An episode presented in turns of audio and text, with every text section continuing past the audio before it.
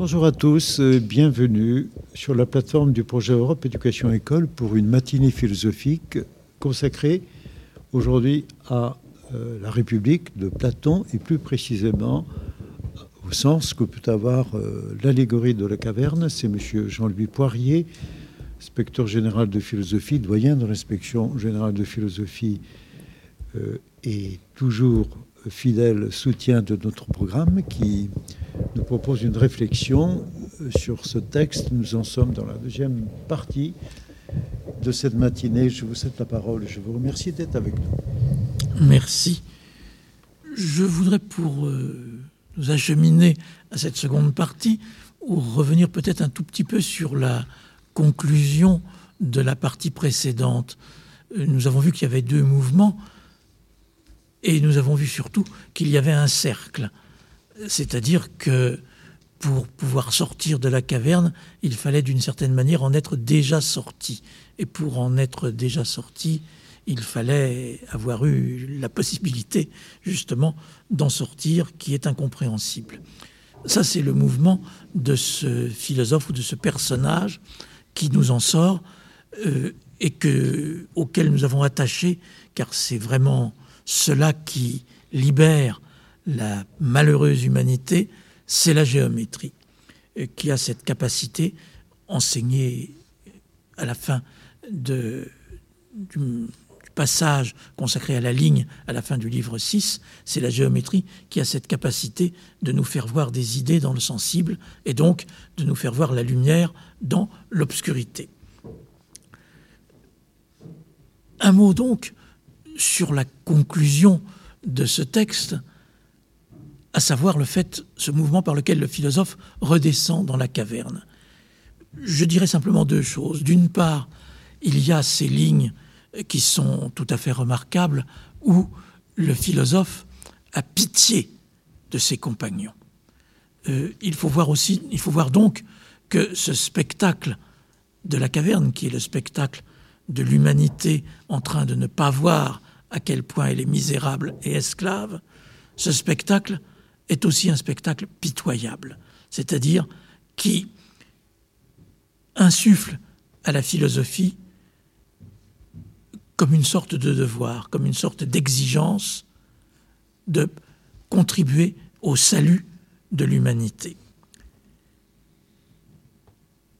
En quoi nous voyons qu'il y a, et c'est ce mouvement de descente du philosophe qui va retrouver les hommes, y a une sorte de conversion éthique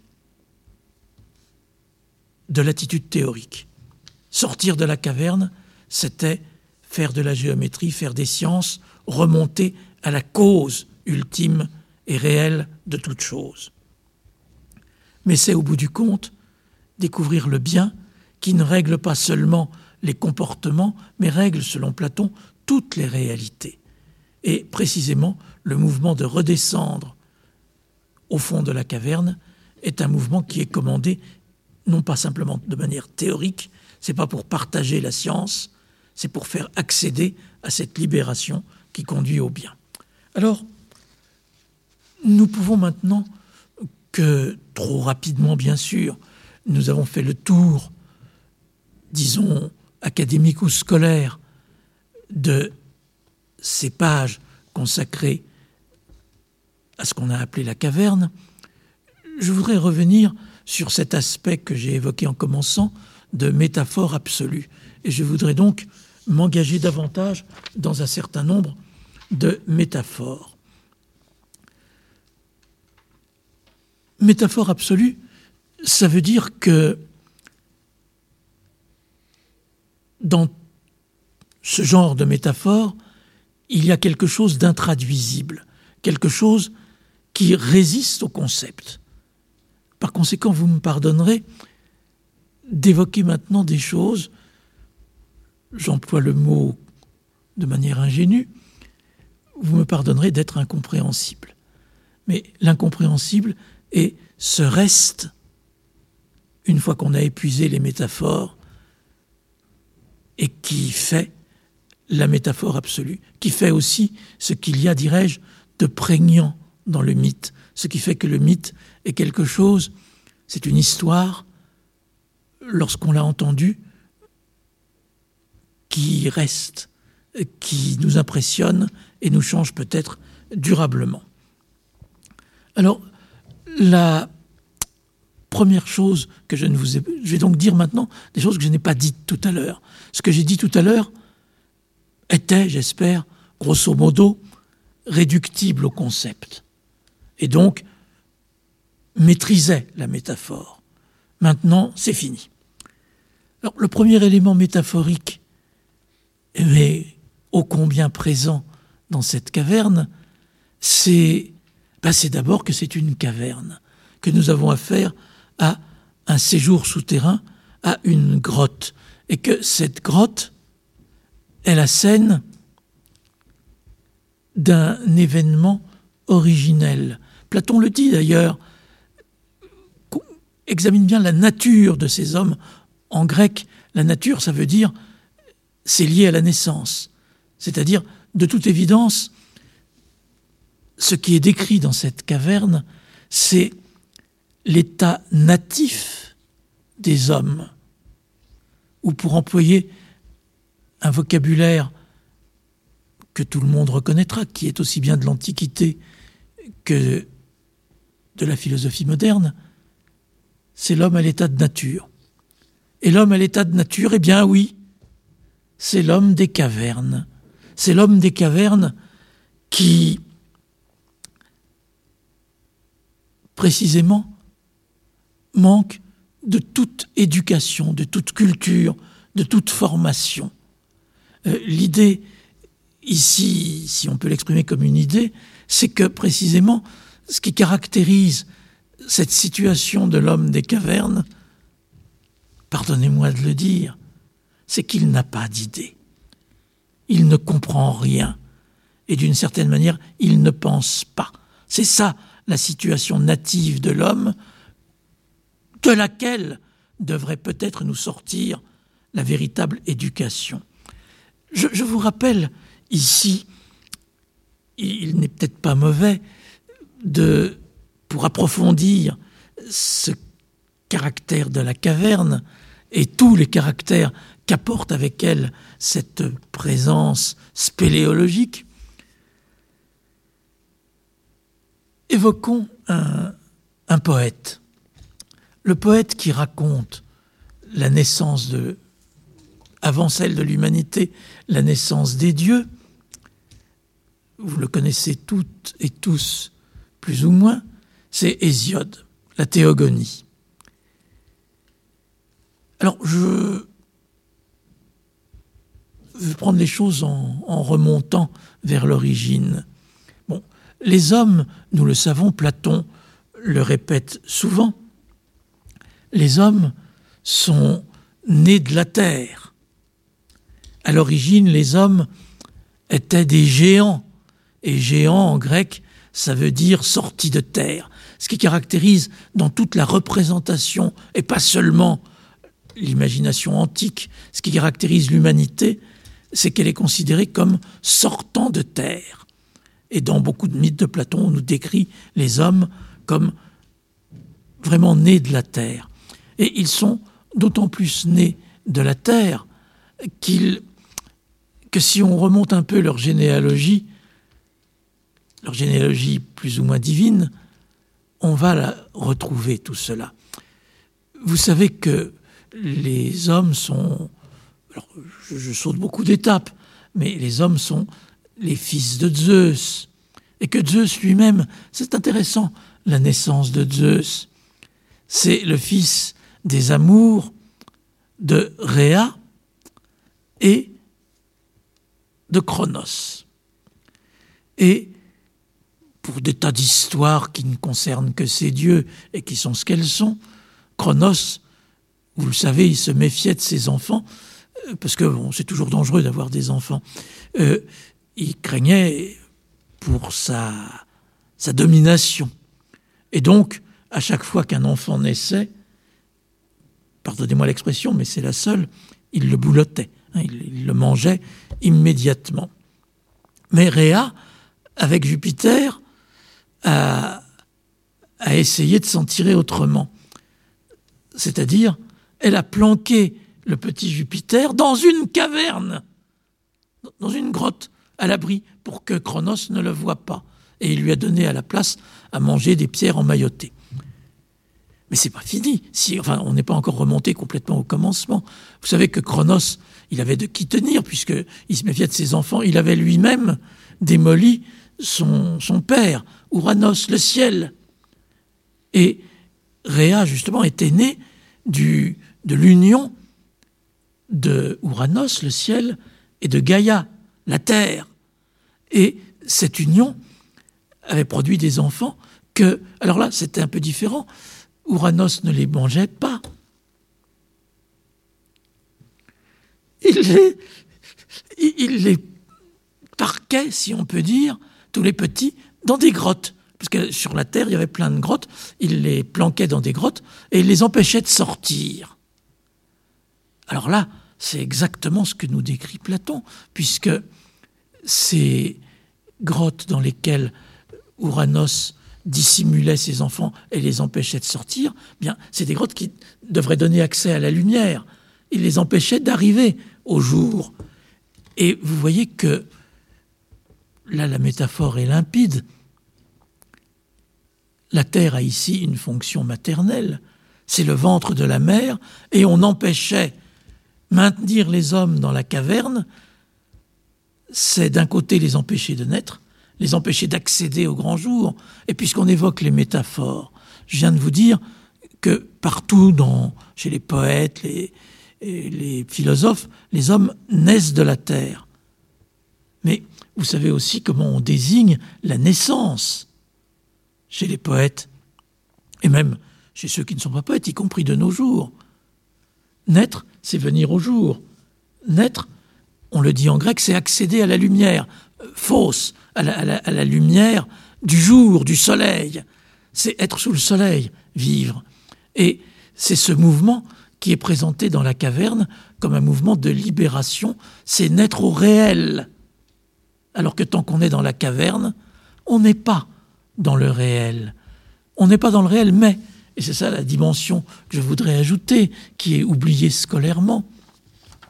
C'est un refuge, la caverne. C'est ce qui a permis, c'est ce qui permettait aux, enfants, aussi bien d'Ouranos que de Chronos, d'être protégés. C'est ce qui a permis aux petits Zeus d'être sauvés. Mais il fallait se libérer. Et regardez bien comment, comment Gaïa a organisé la libération, euh, ou plus exactement, pardon, je confonds, comment Réa a organisé la libération. Vous savez ce qu'elle a inventé pour se débarrasser de Chronos Elle a inventé le fer.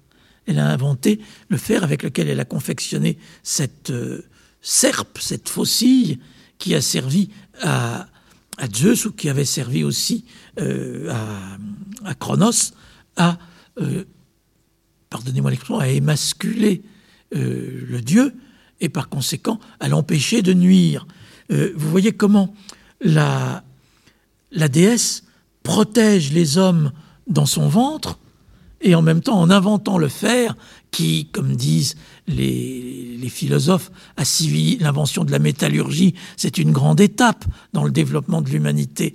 Elle fait sortir les hommes de la caverne. Il a fallu se débarrasser du père, de manière violente pour réussir à accéder au jour, pour sortir enfin de terre. Alors, la naissance des hommes, c'est pas seulement cette violence-là, c'est pas seulement cette expulsion hors de la grotte qui est un refuge. C'est aussi, si on regarde d'autres philosophes que Platon connaissait bien, j'évoque pas, je pourrais les évoquer tous, mais on n'a pas le temps. Je pourrais évoquer Pythagore. Pythagore, vous savez, il, bon, il vivait comme tout le monde, plus ou moins, mais des fois, il, voulait être tranquille. Il avait fait construire une caverne sous sa maison. Et il se retirait dans sa caverne quand il voulait, des mois et des mois, quand il voulait être tranquille. Euh, voilà, vraiment là apparaît la, caverne comme, comme refuge. C'est Pythagore qui a inventé ça. Mais il n'y a pas que ça, parce que l'autre élément libérateur, les hommes naissent de la terre, Empédocle, dont vous avez au moins entendu le nom, Empédocle explique que ce qui a contribué à la naissance des hommes, c'est la terre, et c'est le feu aussi. Le feu qui est un personnage du mythe de la caverne. Alors, je vous avais dit que je reviendrais sur cette invention du feu, bien sûr. Vous avez vu, jeunes gens, tous les problèmes, et le mot est faible, qu'a rencontré l'humanité commençante, qu'a rencontré les hommes des cavernes. Et dès le début, tous les problèmes, c'était qu'il fallait tout simplement sortir de la caverne, affronter un monde impitoyable, s'armer, avoir des armes, la métallurgie. Mais sortir de la caverne, pour l'homme des cavernes, c'était aussi l'invention du feu. L'invention du feu qui relève, comment dirais-je, de plusieurs mythologies. L'invention du feu, je, peux vous renvoyer à un autre mythe que vous connaissez bien, je crois, de Platon, celui qui se trouve raconté dans un dialogue qui s'appelle le Protagoras, page 321c. Dans le Protagoras, on nous raconte, bah, on nous raconte la naissance des hommes et surtout la naissance, je l'ai évoqué tout à l'heure dans son aspect sophistique, la naissance de la païdéia, la naissance de la culture. Je me permets de vous, j'ai le temps je crois, de vous rappeler ce mythe qui est connu sous le nom de mythe d'Épiméthée et de Prométhée. Voilà quelqu'un encore qu'il faut, il faut pas oublier. Que se passe-t-il dans ce mythe? Ben, Dans ce mythe, c'est un mythe euh, des origines, euh, et donc le, le créateur crée tous les animaux, toutes les bêtes. Mais là, vous pouvez remarquer que son travail, c'est du travail bien fait. C'est-à-dire, toutes les bêtes ont donné par la nature, la nature, ont de naissance. C'est synonyme en grec. Toutes les bêtes de naissance, elles ont de quoi vivre. C'est-à-dire les oiseaux, qui peuvent être tout de suite bouffés par un, autre animal, un lion, un chien, qu'importe, ils ont des ailes. Ça leur permet de survivre. En revanche, certains animaux qui n'ont pas d'ailes, hein, prenez les, éléphants, les, rhinocéros, toutes ces bêtes-là, même les crocodiles, ça ne court pas très vite un crocodile, mais ils ont une carapace, ils ont des écailles, ils sont très bien protégés. Donc, ça peut vivre. Et comme ça, avec toutes les bêtes, il y a une sorte d'équilibre entre leurs armes, ce qu'on appelle en grec une isonomia.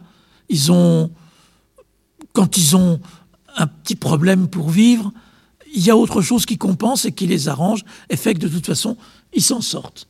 Donc, Épiméthée avait très bien foutu les choses en donnant à toutes les bêtes des, diverses perfections, diverses qualités, diverses capacités des organes qui s'équilibraient. Et puis quand il a eu fait ça, il était vachement content, hein.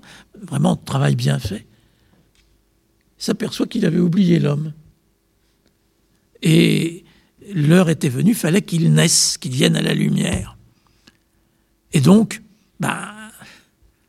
on, on lance l'homme dans la nature, il a rien. Vous voyez que ce mythe nous présente l'image d'un homme qui n'a pas de nature, d'un homme dépourvu par la nature, de naissance. De naissance, il n'a rien, à la différence des autres animaux. Alors, qu'est-ce qu'il va faire? Bien, euh, il va pas survivre, tout simplement. Et c'est là que les dieux ont pitié et ils, on va inventer divers procédés, divers, comment dirais-je, euh, divers moyens d'assurer sa survie. D'abord, on va. Ces hommes qui étaient évidemment dans des cavernes, hein, où vouliez-vous qu'ils soient, mais ils crevaient. Prométhée va leur donner le feu. Alors, je vous rappelle que c'est un vol.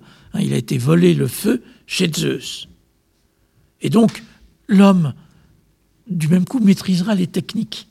Ce sont les techniques qui sont chez l'homme le substitut de la nature et qui lui permettent de vivre. L'homme maîtrisera les techniques, mais vous voyez que ce n'est pas par sa nature, c'est au contraire par un vol, et par un vol dont Prométhée sera puni très cruellement, puisqu'il sera enchaîné, un oiseau dévorera son foie, etc.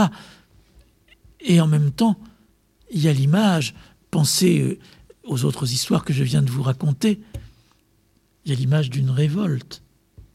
C'est-à-dire Prométhée, c'est aussi, euh, pour toute une mythologie, y compris moderne, c'est l'image de l'homme révolté, c'est l'image de l'homme qui réussit à vivre contre et malgré la nature. Et grâce à ces techniques, le prométhéisme, c'est aussi l'idée que avec les techniques, on peut tout régler, guérir toutes les maladies, soigner tout, transformer tout, transformer le monde, changer le climat, etc. Voilà le prométhéisme. Et euh, à côté de cela, les hommes continuaient quand même à ne pas survivre, parce qu'il leur manquait la possibilité de s'unir. Quand ils se réunissaient, ils se battaient. Et alors Zeus a eu pitié et leur a donné la justice pour qu'ils puissent s'entendre et former des cités. Alors, vous voyez comment ce mythe est très important pour éclairer, si je puis employer cette expression, celui de la caverne, puisque en Prométhée, et le feu, il est dans la caverne. Hein. Prométhée, c'est ce qui, c'est le libérateur de l'homme qui nous sort de terre. Vous voyez que c'est, on transforme donc, on aménage cette caverne pour la rendre vivable. C'est ce qui caractérise aussi, alors bien sûr, le commentaire scolaire met cela un peu à l'écart, mais je veux profiter de ce supplément de temps pour vous le dire. Cette caverne où on nous présente les choses comme, comme le monde de l'illusion dont il faut fuir, sans doute, personne ne dit que ce n'est pas le monde de l'illusion. Mais c'est un monde où il ne fait pas si mauvais vivre. C'est un monde où il y a du feu, à défaut du soleil, où on a des techniques, où à défaut du réel, on a des images, où il y a des discours, des spectacles, des marionnettes. Vous voyez que la, caverne fait un refuge véritablement habitable, d'où la question qu'il nous faut poser. Est-ce que qu'est-ce que c'est que sortir de la caverne, affronter le réel? Et nous savons bien de nos jours, puisque c'est devenu une espèce de lieu commun, euh, on, sait dire communément de beaucoup de gens qu'ils ne sont pas dans la réalité, on parle de déni de réalité, etc. Nous découvrons que le réel est quelque chose que tout le monde n'a pas sous les yeux, et que si nous avons des yeux, c'est bien souvent précisément pour ne pas voir, pour voir des images, et surtout pas ce qui est dans l'image. Nous ne voulons surtout pas, quand nous sommes au cinéma, que la catastrophe que nous voyons ait réellement lieu nous, vivons en dehors de l'image. Et c'est précisément cela qui nous montre comment la libération est à la fois une violence, comme le dit très bien Platon, et peut-être en même temps une libération. Est-ce que sortir de la caverne, vous voyez que c'est bel et bien un dépassement de l'homme, mais est-ce que c'est une destruction? Est-ce que c'est plus qu'humain? Ou est-ce que c'est ça l'accomplissement de l'homme, comme le dit peut-être Platon, dans le savoir, à moins que l'homme, ce ne soit que le moment du, passage Alors, euh, voilà toutes sortes d'éléments qui sont ici très importants. deux mots encore sur Prométhée. Je l'ai évoqué comme mythe moderne. Euh, vous savez aussi, vous avez peut-être lu, ou alors c'est quelque chose qui est oublié, mais il y a il y a longtemps, c'était un livre qu'on faisait lire aux enfants dans certains milieux. La guerre du feu de Rosny euh, la guerre du feu, c'est un livre dans lequel on nous présente justement cette histoire des hommes qui se libèrent par le feu comme une histoire matérialiste. C'était libérateur. C'était, si je puis employer, mais nous sommes entre nous, c'était de gauche c'était libérateur, c'était l'homme par sa propre puissance, ou Prométhée, ça revient au même, qui se libère et accède à une sorte de, perfection, ou en tout cas de puissance. Prométhée, c'est la promesse de la puissance humaine contre une certaine idée peut-être des religions selon laquelle l'homme euh, doit plutôt avoir une réalisation morale que technique. Euh, ce sont ces deux enjeux dont il est question dans la caverne. La réalisation de l'homme est-elle technique? C'est une possibilité en restant dans la caverne ou morale qui implique de sortir de la caverne avec tous les risques que la confrontation avec le réel euh, présente. Parce que la caverne, je voudrais conclure en, présentant ces choses maintenant, la caverne, c'est quand même bel et bien un refuge. Euh, c'est-à-dire, nous avons compris comment en, sortir ou en revenir, c'est prendre un risque, sortir de la caverne. Alors, on nous présente les choses à l'envers dans Platon, puisque le philosophe qui redescend, là justement, il prend un risque, et il va être d'ailleurs condamné. Mais précisément, je voudrais vous montrer tous les éléments par lesquels l'obscurité est protectrice. L'obscurité du, ventre maternel est ici protectrice. Alors d'abord, vous, voyez que dans cette caverne, dans celle de Platon, comme dans les cavernes de nos hommes préhistoriques, il y a des peintures, il y a des images. Les images y ont une très grande place. Ben oui, dans la caverne, la seule chose que vous puissiez avoir qui mime un petit peu le réel, ce sont des images.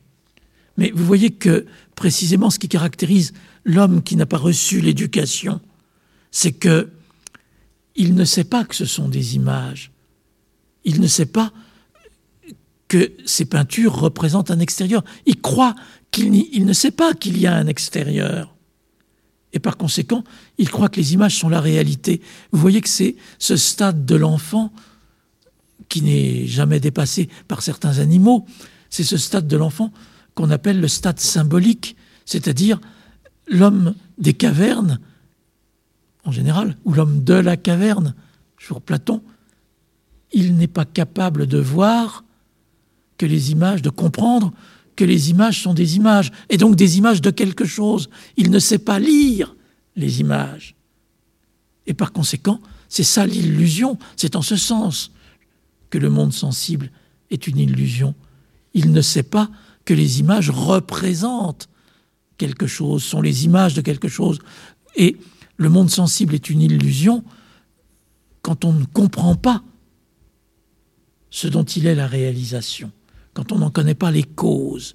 Connaître les causes, c'est cela qui est libérateur. Et vous voyez que ça ne signifie pas, contre de multiples contresens reprochés, qui permettent d'en faire le reproche à Platon, ça ne signifie pas du tout que ce monde sensible dans lequel nous vivons n'existe pas.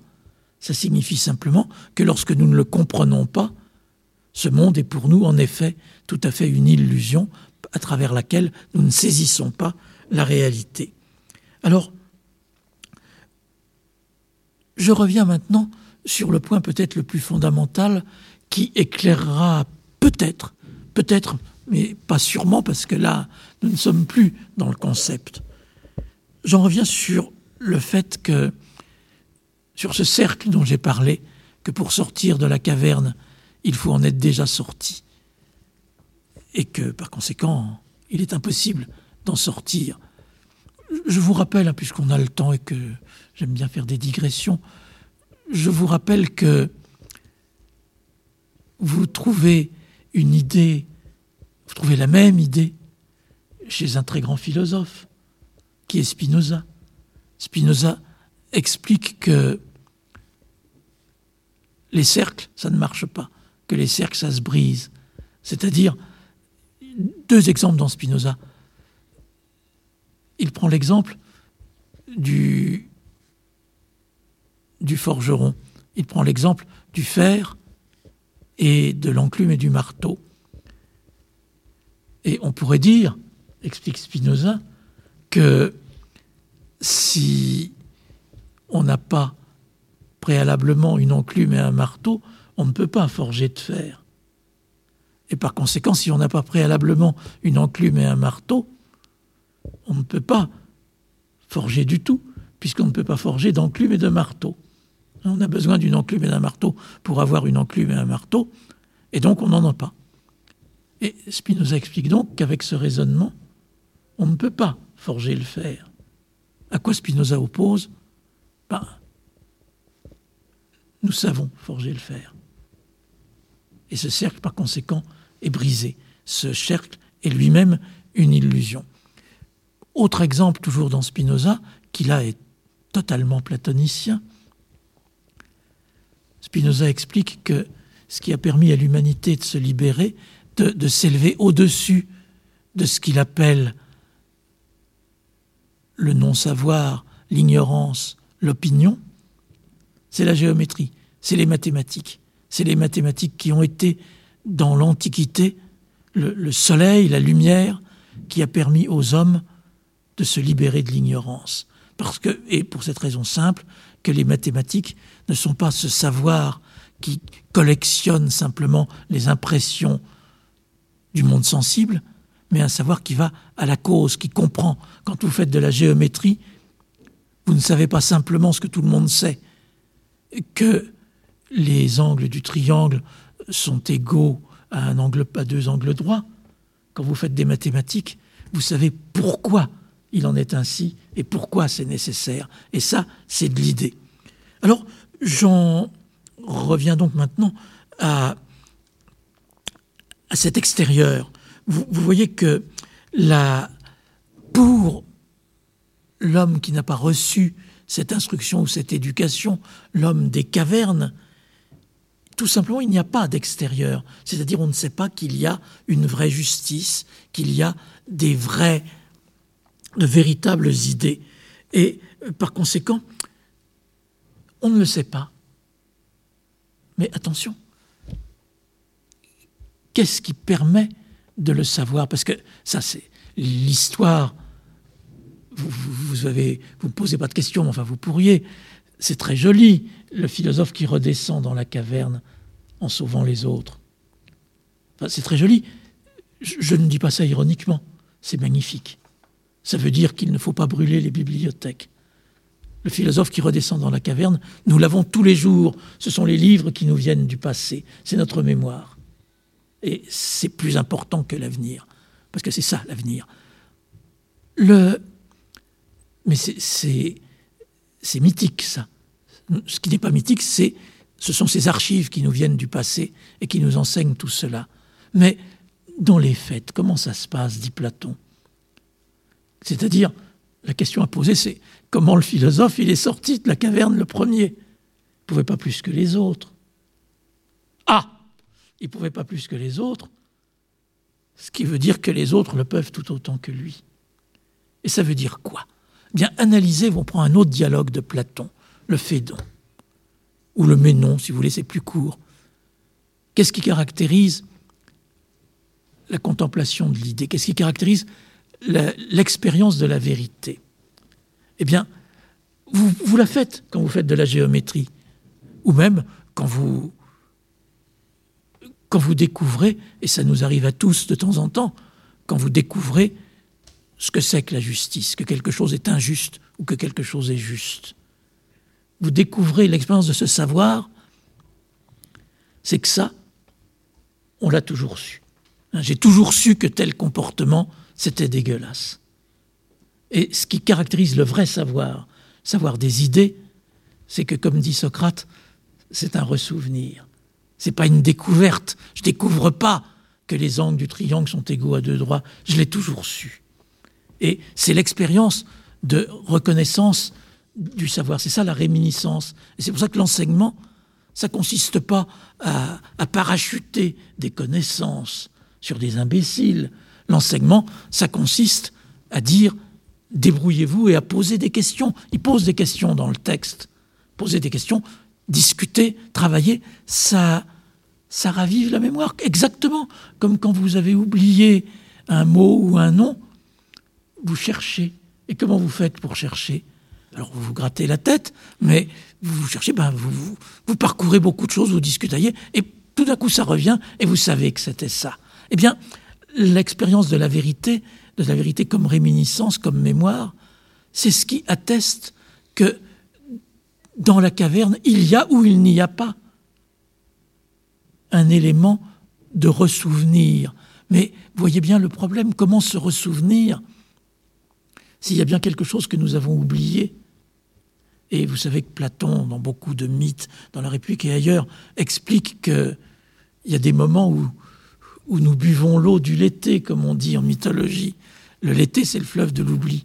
Bien, une des choses que nous avons oubliées, pourtant un des événements les plus importants de notre vie, un des événements les plus fondamentaux, et nous n'en savons rien, c'est notre naissance. Aucun souvenir. Tout ça est complètement recouvert par l'oubli. Et précisément, la naissance, c'est ce qui, dans la caverne, est le moment, si j'ose dire, encore plus obscur de la caverne. C'est ce dont les prisonniers de la caverne ne se soucient pas un seul instant. Et c'est cela que le philosophe va leur réapprendre. Essayer de discuter, de réfléchir, de vous ressouvenir d'un certain nombre de choses qui sont forcément d'avant notre naissance. Parce que, si je me souviens bien, où est-ce que j'ai vu ce que c'était que la justice? Jamais. Et dans la vie, on a plutôt des exemples d'injustice. Mais où est-ce que j'ai vu ce que c'était que la justice? Et je suis sûr de l'avoir vu quelque part, puisque certains vont jusqu'à mourir pour ça. Je suis certain de l'avoir vu quelque part. Bah, on va dire, ça c'est de, la, mythologie, dans une vie antérieure. Mais peu importe la vie antérieure, ce qui est sûr, c'est que ce ressouvenir renvoie à une sorte de mémoire qui est en effet oubliée. Euh, et vous voyez que c'est cela qui fait justement, euh, comment dirais-je, toute la puissance, toute la provocation, le mot est faible, du platonisme, parce que l'idée, l'opinion dominante de son temps comme d'une autre, ce sont ceux que Platon appelle les sophistes. Les sophistes, ce sont ce que nous appellerions des positivistes. Ce sont des gens qui disent la justice, oh ben elle est inscrite dans les textes, il y a des juristes, il y a des tribunaux, c'est là qu'est la justice, et pour le reste, il n'y a pas d'autre justice. Les peuples ont chacun leur justice, leurs idées, etc., inscrites dans leurs textes, mais au-dessus de ça, il n'y a rien. Les sophistes sont des positivistes. De même pour la science, nous analysons des causes, des mouvements, comme ces marionnettes qu'on voit revenir ou repartir, mais on décrit ce qui se passe, mais il n'y a rien derrière. Nous avons un réel qui est sans cause. C'est cela la, la philosophie sophistique que Platon euh, leur prête. Et c'est cela qui, de nos jours, comme à toutes les époques, définit une sorte de, comment dirais-je, d'habitation de la caverne qui récuse, refuse l'idée qu'il y ait un extérieur, l'idée d'un autre monde. Vous voyez que l'idée qu'il y ait un autre monde, c'est pas l'idée d'un arrière-monde, parce qu'ici ce serait pas le vrai. C'est l'idée que, en dehors de ce qui se voit, il y a des réalités qui sont plus réelles et qui comptent, comme le sont la justice, comme le sont les causes pour les choses qui existent. Et c'est bien dans ce sens que la géométrie est libératrice parce qu'elle nous fait voir l'idée. Et vous voyez bien que ce qu'il faut nous apprendre par conséquent, c'est la capacité du, précisément du symbolisme, la capacité de lire dans le réel quelque autre chose. Alors, je voudrais régler la question maintenant, parce que justement l'histoire de la philosophie nous y aide. Faut-il ou non sortir de la caverne? Et faut-il y redescendre? Nous avons vu qu'il y avait une cohérence dans l'analyse platonicienne, et que le fait qu'il faille y redescendre confirme ce que je vous ai dit, à savoir que c'est bien ici que ça se passe. Hein, que si le monde sensible est une illusion, ça ne veut pas dire qu'il n'existe pas, mais ça veut dire qu'il est une illusion pour ceux qui ne le comprennent pas. Simplement, quelle leçon faut-il en tirer? Est-ce que ça veut dire, et vous voyez que dans l'histoire de la philosophie, il y a, il y a les deux chemins si vous prenez par exemple quelqu'un qui était un élève de Platon, mais qui ne, fait pas le parcours constamment avec lui, vous avez entendu parler d'Aristote. Aristote, lui, il est pour la contemplation. Ce qui, ce qu'il y a de génial, c'est de penser. Et c'est vrai que c'est absolument admirable et génial de penser. Et quant au revenir dans la caverne, c'est pas son affaire. Ça ne l'intéresse que très moyennement. Et d'autres philosophes dont vous avez peut-être entendu parler, toute une tradition platonicienne qu'on appellera des néo-platoniciens, sont des gens qui pensent ce que dit Platon à plusieurs reprises, qu'il faut s'enfuir, mais qui prennent ça en un sens pratiquement littéral, c'est-à-dire qui, selon lesquels la vie dans ce monde n'a pas d'intérêt. Alors, c'est une question que je laisse ouverte, mais en même temps, vous voyez bien que ce qu'il y a de complet dans Platon, c'est que il nous apprend que, assurément, c'est vrai que le monde des idées est cent fois supérieur à celui-ci. Mais il nous apprend aussi, il sait aussi, que la tentation d'habiter dans le monde des idées est elle aussi une illusion. Et que ce dont il faut être capable, c'est d'articuler le monde des idées, ce souvenir, cette mémoire, et le monde sensible dans lequel nous vivons, et d'y vivre en le comprenant, d'y vivre, comme disent les anciens, comme un Dieu parmi les hommes, mais en faisant partager cette compréhension et ce savoir. Alors ça, c'est, si vous voulez, euh, l'optimisme platonicien, mais qui relève d'une vraie compréhension de ce que c'est l'idée. C'est assurément une, perversion de, l'idéalisme que de vouloir se retirer du monde. Euh, il a théoriquement raison, cet autre monde est mieux, sauf qu'il n'existe pas, lui non plus. C'est-à-dire, l'idée, il est dans l'idée, ce que nous apprend justement l'idée technique, il est dans l'idée de se réaliser et de se réaliser aussi de manière sensible. Alors, voilà, mais vous voyez, ce genre de choses, il faut toujours, d'une certaine manière, maîtriser entièrement les idées. Je, prendrai un autre exemple moral, celui-là, qui n'est plus exactement dans la tradition platonicienne, mais euh, vous avez entendu parler du stoïcisme, cette philosophie admirable qui se donne également une idée admirable de l'homme, de sa grandeur, de sa dignité et de son intelligence. Mais les stoïciens ont tout de suite compris le danger du stoïcisme. Le danger du stoïcisme, c'est ce que Pascal dénoncera plus tard sous le nom d'orgueil. Le danger du stoïcisme, c'est que le philosophe stoïcien risque de se croire au-dessus des autres. Il est au-dessus des autres, il a compris beaucoup de choses, il maîtrise ses passions, il est capable d'héroïsme. Mais le vrai philosophe stoïcien, c'est aussi celui qui a compris que la philosophie ne pouvait pas conduire à la misanthropie et qu'il fallait précisément toujours revenir sur vers ses semblables. Et c'est ce que montre aussi, évidemment, l'histoire de la caverne, ou plutôt l'histoire du philosophe qui redescend dans la caverne. Donc, qui redescend dans ce qui est un refuge, mais qui ne doit pas être un refuge.